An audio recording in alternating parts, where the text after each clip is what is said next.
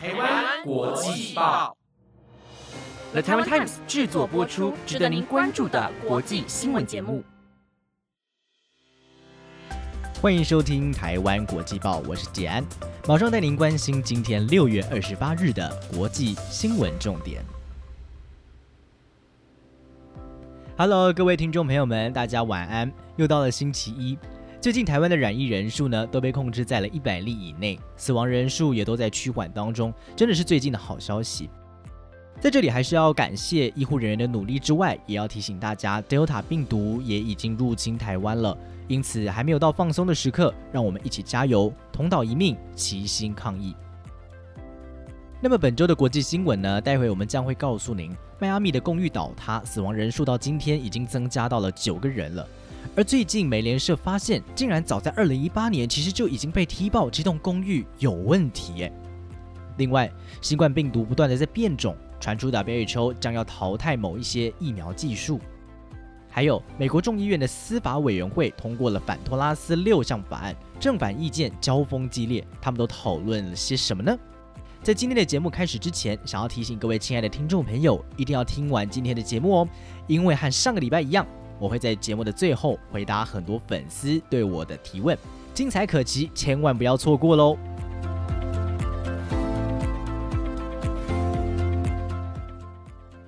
首先要持续带您关注美国佛罗里达州公寓大楼在二十四号凌晨时突然崩塌，截至今天早上为止，已经增加到九人死亡。还有将近一百人依然失联。美国总统拜登第一时间就已经宣布佛州进入紧急状态，而州长迪尚特二十五号时也在记者会上要求尽快找出事发原因，并且强调了及时说明的重要性，因为这样才能为家属以及所有的佛州民众解答心中的疑惑。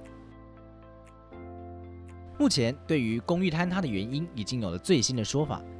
根据美联社报道，竟然早在2018年，工程咨询公司莫拉比多就在针对大楼的工程报告当中踢爆，在游泳池旁边地板下的防水层衰退，并且被不当的摊平，这会让水没有办法顺利的排出，导致地板下的混凝土结构板发生了重大结构损坏，必须要进行全面的修复。而另外，车库的混凝土梁柱和墙壁也都有大片裂开和剥落。其中一些损坏比较轻微，但是其他柱子的钢筋暴露，而且情况正持续的恶化。当时的报告当中虽然没有直接警告大楼有立即性的损害危险，但是依然有指出需要花很多钱全面修复系统性的问题。虽然从当时的报告看来确实需要花很多的钱修复大楼，但花钱事小，如今发生了如此重大的坍塌意外，带走人们宝贵的性命，恐怕才是真的得不偿失。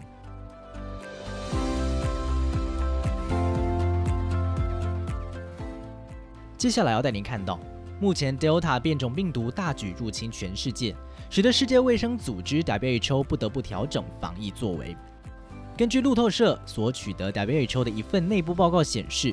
由于新冠肺炎恐怕将会持续出现新的变种病毒，因此预计未来一般民众每两年都会需要补打一剂新冠疫苗，而诸如老年人这样的高危险族群，则是每一年都需要多接种一剂。报告甚至指出，可能会逐渐淘汰某一些现有的疫苗技术。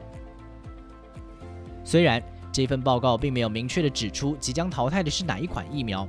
但是不难从拥有全球疫苗数量最多的欧盟身上看出端倪。路透社分析，欧盟目前的疫苗策略已经压注在辉瑞和莫德纳所使用的 mRNA 技术，逐渐舍弃交生和台湾最近经常受到他国援助的 AZ 等等的腺病毒载体疫苗。但是对此，WHO 拒绝回应报道的内容。而上述的情况若是真的发生，恐怕也将会让疫苗分配不均的情形更加的扩大。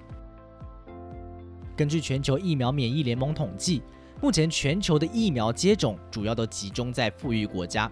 甚至至少有一半以上的人都已经施打过了第一剂疫苗。但在许多贫穷国家，疫苗接种率甚至不到百分之一。WHO 就预测。未来这种情况可能会更加严重，而现在世界又有了对于疫苗加强剂的需求，恐怕会把贫穷国家的施打排序再度往后推延。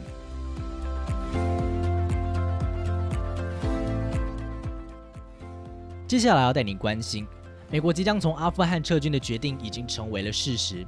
预计再过几个月就要完全撤出阿富汗。美国总统拜登在二十五号时就与来美国访问的阿富汗总统甘尼以及全国和平委员会主席阿卜杜拉举行了座谈。拜登在会中呼吁阿富汗要决定自己所想要的未来，但他也提到，即使美国将从阿富汗撤军，但是对阿富汗的支持并不会因此而终止。对此，阿富汗总统甘尼表示尊重拜登的决定，并说两国的伙伴关系正迈入新的阶段。但是事实上，甘尼在阿富汗其实面对着许多难解的问题，像是塔利班的势力扩大、炸弹攻击，还有暗杀，以及首都喀布尔的政治内讧，同时还要面对新冠肺炎病例激增的问题。美国政府的一项情资报告就直接指出，未来美军若全数撤离，阿富汗政府恐怕最快会在六个月之内垮台。像是最近阿富汗就有一支精英指挥部队竟然惨败于神学式组织。但是该尼博士这样的说法，他认为这样的预测最终都将被证明是错误的。他也在会谈后表示，十分满意美方奠基于往日初衷而做出的决定，那就是不会遗弃阿富汗。这所代表的是两国关系的新篇章。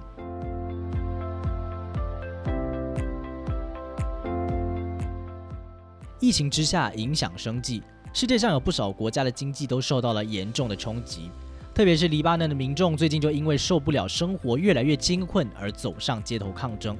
造成了许多抗议民众与十名士兵因此受伤。而黎巴嫩部队也在昨天清晨进驻了北部城市的多个政府机构来控制情势。根据美联社报道，黎巴嫩的经济危机已经持续了二十个月，并且还正在恶化当中。世界银行曾经在六月初发表了一项报告，说黎巴嫩曾经是被视为该地区繁荣灯塔的国家，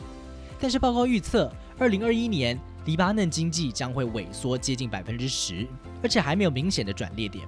再加上黎巴嫩去年开始积欠了大笔债务，货币贬值超过百分之八十五，他们所面临的经济与金融危机将会是一百五十年来全球最严重的危机之一。黎巴嫩的能源部长之前也曾经指出，他们的电力供应非常严峻，冲击民生需求，也可能衍生出许多社会问题，包含大规模的迁徙、学习损失、健康不佳、缺乏足够的安全网等等。而世界银行的黎巴嫩经济监测机构也表示，人力资本的永久损害将会难以恢复。例如，有一些教师现在每个月收入不到两百块美元，医生也越来越多都到国外去找工作。许多学生也再也负担不起大学学费，可见疫情如果再持续下去，经济所造成的冲击将会连带影响人类生存，受到直接的威胁。过去我们曾经为您报道过，美国打算设立一系列的反托拉斯法案来改变现有的网络体制，希望能够遏制像是 Google 或是脸书等等大型科技公司的权利。上个礼拜，在美国众议院的司法委员会上就通过了六个相关的法案，其中主要是针对这些公司涉及垄断市场的商业行为，特别是一个叫做“终止平台垄断法”的立法，以二十一票比二十票惊险过关，可见争议性不小。发起人众议员杰亚博尔表示。这是要对付当平台拥有多个业务领域，容许平台利用自己守门人的权利而独厚于自身的服务，或是不利于竞争对手的时候，这样的利益冲突是不公平的。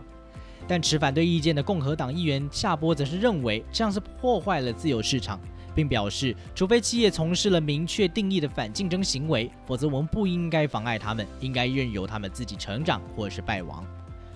目前这些法案之后将会提交到众议员全院审议。预料将会引发正反双方激烈的辩论。这些法案之后都还需要通过参众两院以及总统签署才能生效。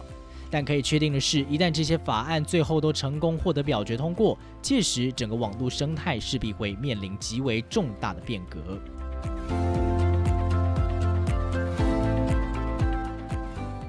好的，以上呢就是今天的新闻内容喽，希望有帮助到大家了解过去一个周末的国际新闻重点。接下来就是大家非常期待的，要来回应很多粉丝的提问了。第一题，有人问说，杰安有在追剧吗？有没有推荐的？在疫情期间，我看了非常非常多的剧，但我后来发现，我最喜欢的还是台湾的戏剧，因为一方面是文化相近，语言相近。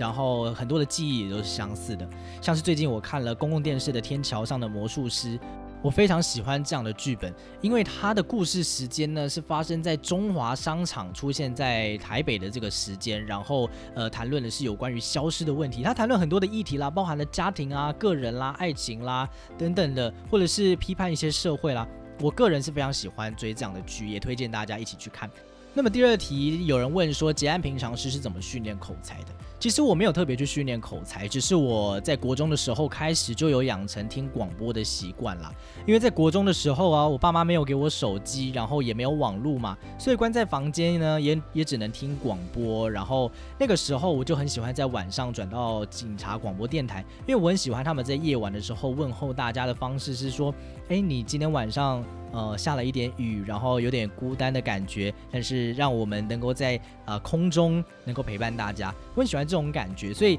在从国中开始，我就很喜欢模仿这样子的一个说话方式，然后可能也是因为这样子一个一直模仿，自己的口才也越变越好了。好，赶快来看下一题。他说：“杰安有最喜欢的台湾演员吗？”我最喜欢的是林柏宏，因为前一阵子我看了他的《怪胎》这部电影，就觉得说，哎，这个人。好啦，长得帅就不用说了。这个人我有去调查他的资料，发现他好像不是念本科系的，他不是念戏剧系的。然后加上从访谈当中觉得他很有想法，然后又很认真，就开始崇拜这个人了。